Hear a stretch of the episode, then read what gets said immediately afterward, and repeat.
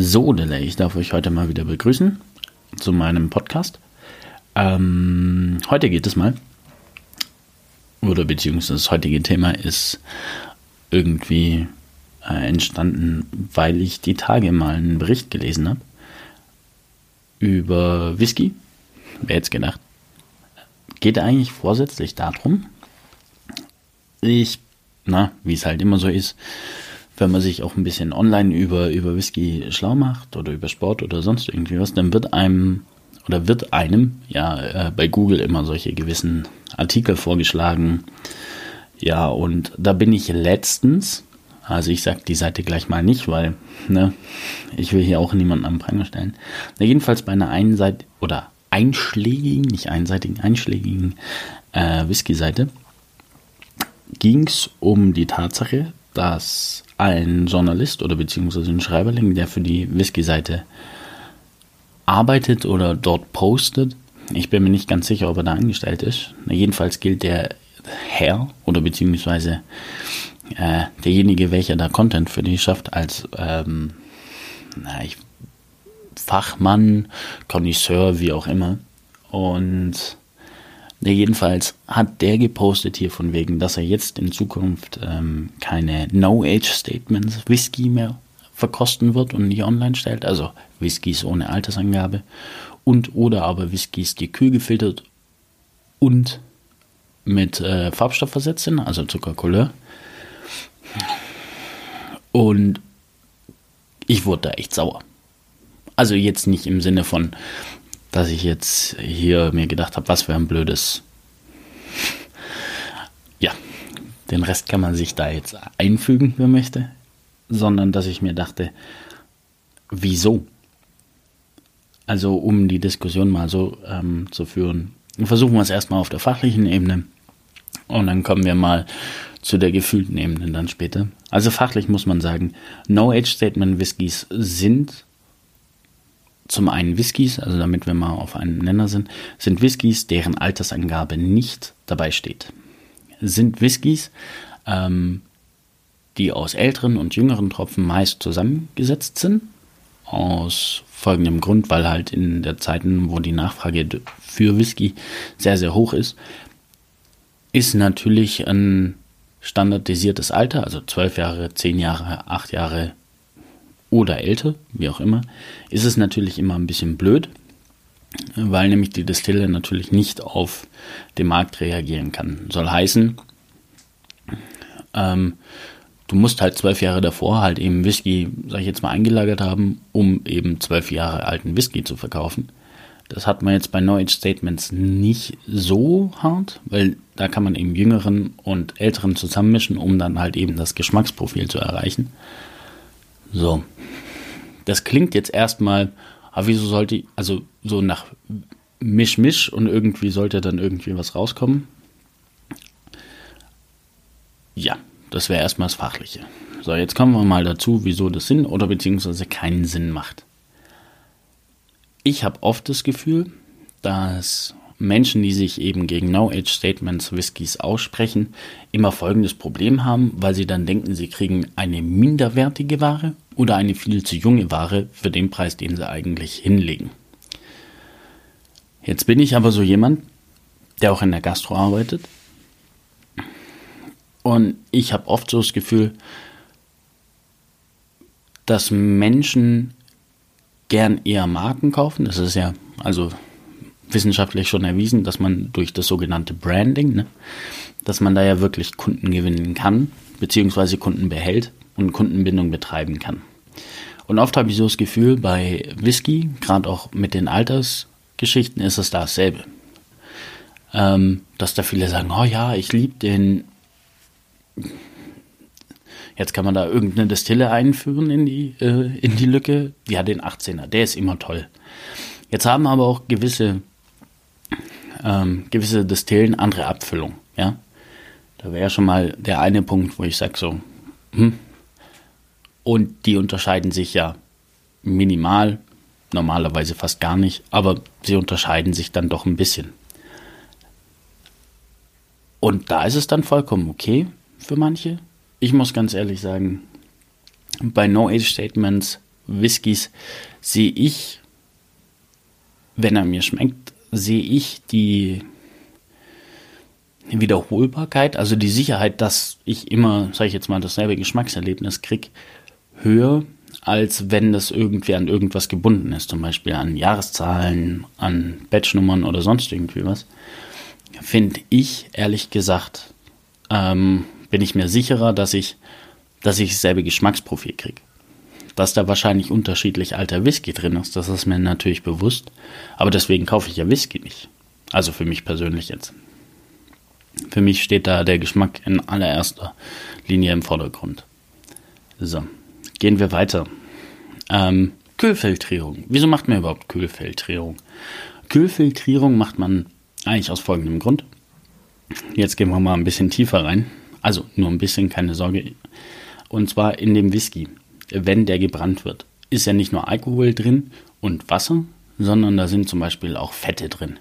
Keine Sorge, ich meine jetzt hier nicht ähm, so Fette wie ähm, bei einer Suppe oben schwimmen oder, oder, oder an einem Schweinebauch sind, sondern die sind also nicht nur relativ klein, die sind sehr, sehr klein. Ähm, die filtert man normalerweise schon auch raus, aber, und jetzt hier kommt, wenn man einen Whisky unter 43% abfüllt muss man den Kühl filtrieren. Ansonsten verbinden sich nämlich die Eptide, also diese Fette, nämlich miteinander. Ich hoffe, ich habe es jetzt nicht falsch ausgesprochen und mache mich jetzt voll zum Haus. Sondern, genau, die verbinden sich unter Kälte. Soll heißen, der wird trüb. Das sieht jetzt bei weitem echt nicht toll aus. Also für viele, gerade wenn er dann in so einem Regal steht oder sowas, sieht es unhübsch aus. Jetzt kann es aber auch sein, dass wenn man den nicht kühl filtriert, dass der auch bei geringen Temperaturen, ich hatte mal einen Arbeitskollegen, der hat gesagt, flockt. Das sind eben diese Fette. Das heißt, dem Whisky wird es ein Ticken zu kalt und dann denken sich die Fette, boah, wir frieren, wir setzen uns doch mal zusammen, wärmen uns gegenseitig und dann entstehen eben Flocken, Umgangsdeutsch. Oder beziehungsweise umgangssprachlich würde ich sagen, ähm, entstehen da eben kleine Flocken. Das ist bei weitem nicht hübsch. Und wenn jemand da nicht genau Bescheid weiß, der denkt vielleicht eventuell, der Whisky ist schlecht oder sowas oder keine Ahnung, ist verdorben oder da ist irgendwas drin, was nicht rein sollte. Ja, deswegen macht man das. Das funktioniert eigentlich folgendermaßen.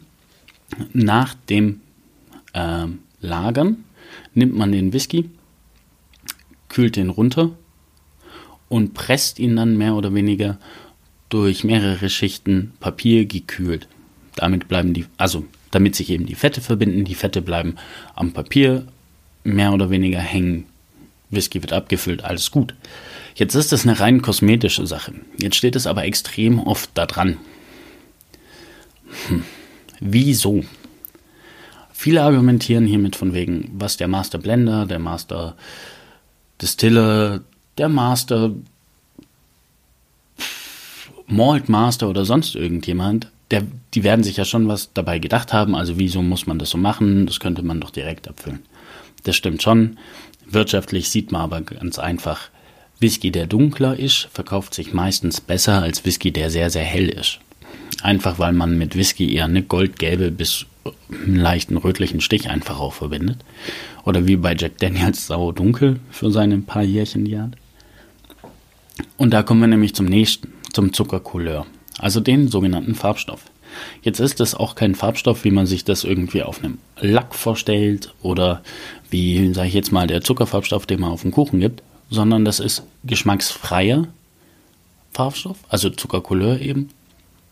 Und der schmeckt nach nichts und ist vorwiegend noch nicht mal dafür da, dass es dunkler gefärbt wird, sondern meistens, dass es eine einheitliche Farbgebung gibt.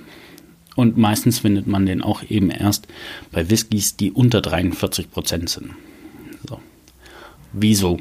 Zum einen, man muss einen Whisky, der mit 40 Prozent bis 43 Prozent abgefüllt wird, schon stärker mit Wasser verdünnen als jetzt normal anders, also 43 bis 48, ganz klar, ne? Da ist ja mehr Alkohol drin. So, und jetzt ist es halt eben so, dass jeder, der schon mal, ich sag jetzt mal mit äh, auch mit Flüssigkeiten zu tun hatte, dass sich das meistens nicht so gut verbindet, wenn man da nicht ganz, ganz kräftig umrührt und wenn man dann halt eben nicht irgendwie auch ein klein bisschen so eine Art, ja, Bindemittel wäre jetzt das falsche Wort, aber halt irgendwie was dazu tut, damit es eben einheitlich aussieht. Und genau das macht man eigentlich mit dem Zuckercouleur. Das ist eigentlich vorsätzlich nicht dafür da, dass man da weiß Gott, wie viele Farbschichten tiefer wird, sondern einfach nur, dass es einheitlich aussieht. So. Jetzt sind wir ja schon mal damit fertig. Irgendwie klingt das ja alles gar nicht so wild. Also wieso entscheiden sich dann doch so viele, oder beziehungsweise wieso wird in der Fachpresse dann oft gesagt, oh nee, der hat nur 40 Prozent, ah, mh, mm, der hat Zuckercouleur und der ist auch noch kühl gefiltert. Weil einem da oft suggeriert wird, oder beziehungsweise andere Distillen, die es nicht machen, suggerieren oft vor, hier von wegen, hey, wir kühlen, also wir filtern nicht kühl, wir nehmen kein Zuckercouleur, bei uns ist der Whisky rein, so wie er aus dem Fass eben rauskommt, so ist der Whisky. Das stimmt. Damit haben Sie vollkommen recht, er ist wirklich so, dann wie er eben aus dem Fass rauskommt. Das macht aber den Whisky an sich erstmal nicht besser. Man versucht hier irgendwie, ich sag jetzt mal nicht, einen auf ehrlicher zu machen, sondern man versucht irgendwie den anderen, habe ich oft das Gefühl, so ein bisschen einen schwarzen Peter zu, zu führen oder, oder beziehungsweise zuzulegen. Also ganz klar, ich freue mich auch immer drüber, wenn mein Whisky ein paar mehr Prozentpunkte Alkohol mehr hat. Aus einem ganz einfachen Grund, ich finde den dann, ja, ich finde den intensiver. Ganz klar, an dem Alkohol hängen die Aromastoffe dran und so weiter. Soll aber nicht heißen, dass ein 40% dann nicht auch mal richtig Rambazamba auf deiner Zunge machen kann. So. Die Farbstoffgeschichte. Hm. Gut, ich meine, ist immer ganz schön, wenn, wenn der Tropfen ganz hübsch aussieht. Macht mir persönlich aber großartig jetzt erstmal nichts, solange er jetzt irgendwie nicht durchsichtig wäre oder so. So aller, ich trinke jetzt einen Tequila, was aber eigentlich nicht passiert, weil, ne, in Eiche gelagert. Ein bisschen Farbe kommt ja immer. So. Wieso also die Fachpresse so abwertend dagegenüber? Ich glaube, viele der Leute, die sich mit Whisky beschäftigen, kommen noch aus der Zeit, wo Whisky eben noch nicht ganz so, ich sag jetzt mal, den Boom, den Hype und auch, sag ich jetzt mal, das ganze Social Media Shebang irgendwie drumherum hatte, sondern sind langjährige, treue und verlässliche Kunden. Und wenn man dann sieht, so, hm, die Abfüllung 14-Jähriger, die Abfüllung 18-Jähriger, die Abfüllung 15-Jähriger geht weg und man wird, oder mir wird mehr oder weniger für denselben Preis, sag ich jetzt mal, plötzlich ein Whisky auf die oder vor die Nase geknallt, wo zwar immer noch die Distille draufsteht, irgendeinen Namen, aber keine Altersangabe mehr und irgendwie ist der relativ es wird undurchsichtiger, sage ich gleich. Aber ich habe so oft das Gefühl, dass ab einem gewissen Punkt viele Whisky-Trinker weggehen von diesem, hm, lass doch mal was ausprobieren oder lass was Neues finden, sondern hingehen und sagen so, nee, bei dem und dem, da habe ich immer den getrunken und nur den möchte ich. Also man schon so eine Art, ich sag jetzt mal, ähm, wie beim Bier, so sein Stammbier hat. Und den trinkt man gerne und den trinkt man immer. Und wehe es geht das Bier weg oder wehe er wird teurer, ja, dann, ähm, ja, wie wir Deutschen halt gern sind, dann wird gemault. Ähm, auf der einen Seite kann ich das verstehen und das hat definitiv seine, äh, seine, seine Berechtigung, sage ich. Dass, dass jemand seinen Lieblingswhisky hat und den kann er gern trinken oder sowas. Das soll aber noch lange nicht heißen, dass der Grund, wieso man mit der Destille oder auch dem Whisky in oder in Liebe gefallen, ja, oder sich verliebt hat in den, ähm, dass das nicht auch eine andere Abfüllung kann, die kein Alter trägt. Also ganz klar, Bruchladig ist da, ist da ja ganz weit vorne mit dabei.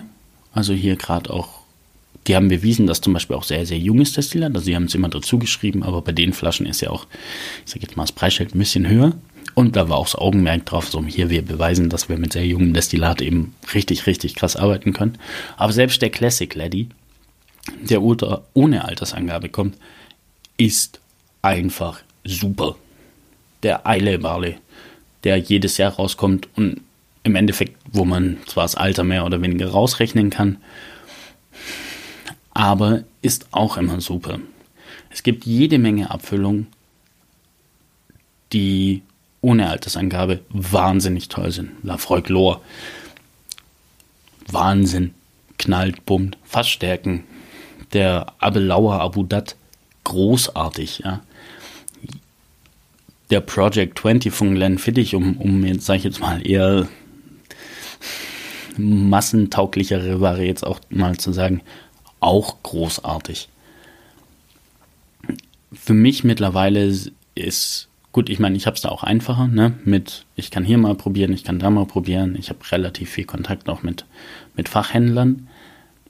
Ähm, die einzige Möglichkeit, wie, wie sage ich jetzt mal, jemand, der sich einfach nur für das, für das Thema Whisky interessiert, würde ich da vorschlagen, meldet euch bei irgendwelchen Whisky-Kreisen, Freunden, irgendwie sowas an, macht Bottle Sharing, geht öfter zum Fachhändler, bezieht eure Ware wirklich beim Fachhändler, nicht nur beim äh, beim Online-Shop, dann werdet ihr auch merken, so hey, von wegen, da probiert ihr mal was oder fragt nach eurer Meinung und dann kann man da schon auch einiges machen.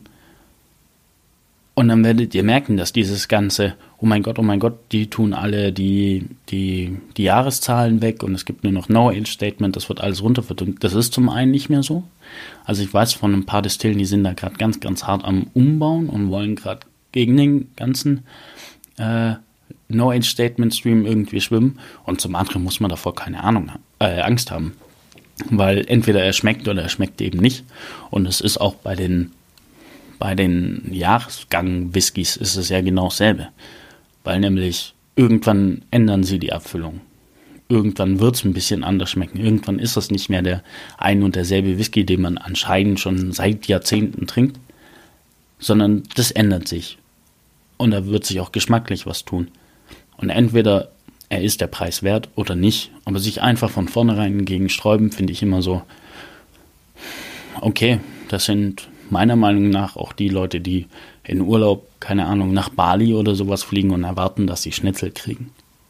Das ist echt schade. Das nimmt dir sehr, sehr viel von, der, von dem Erlebnis Whisky auch weg. Und zum anderen, wenn du sagst, also wenn der Grund war, dass du dir den immer gekauft hat, hast, von der Distille, dann werden die Jungs auch hundertprozentig nochmal in der Lage sein, ein vergleichbares oder ein besseres Produkt zu machen. Weil mittlerweile ist es nicht mehr so, dass die sich da ein Rezept mündlich überliefern, sondern da steckt eine richtige Wissenschaft dahinter. Und die Jungs wissen ganz genau, was bei ihnen gut läuft, welches Geschmacksprofil bei denen gut ankommt und welches nicht. Ähm, vertraut den Leuten einfach ein bisschen und probiert es einfach selber aus. Außerdem ist es auch wirklich, für mich ist der Probierreiz teilweise echt größer als der, uh, ich habe, ich stelle mir hier eine Flasche rein, ich stelle mir da eine Flasche rein, sondern ich möchte probieren, ich möchte gucken, wo es hingeht, ich möchte gucken, was sich verändert. Und das ist echt interessant. Und das finde ich teilweise, weil einen 15er, einen 17er, einen 18er oder den schon ewig gab, den probiere ich einmal und dann ist gut. Oder ich kaufe mir eben eine Flasche und dann ist gut, bis sie leer ist. Aber wenn jedes Mal irgendwie so ein No-Age-Statement rauskommt, mit anderen Fasskombinationen oder sonst irgendwie, dann bin ich schon mal am Überlegen, hm, habe ich da Lust drauf? Und das weckt in mir, sage ich eher, die Lust, was auszuprobieren und nicht ständig irgendwie ein und dasselbe zu trinken. Das hat natürlich auch definitiv sein, seine Berechtigung, tut es aber wenn die Fachpresse euch vorgaukelt hier von wegen, das ist der einzig wahre Weg, ich glaube, dann kann man aufhören, ganz getrost den Blog zu lesen. Ja. Und damit darf ich mich dann auch verabschieden und wünsche euch noch einen wunderbaren Tag und hebt ein Gläschen für mich. Ciao.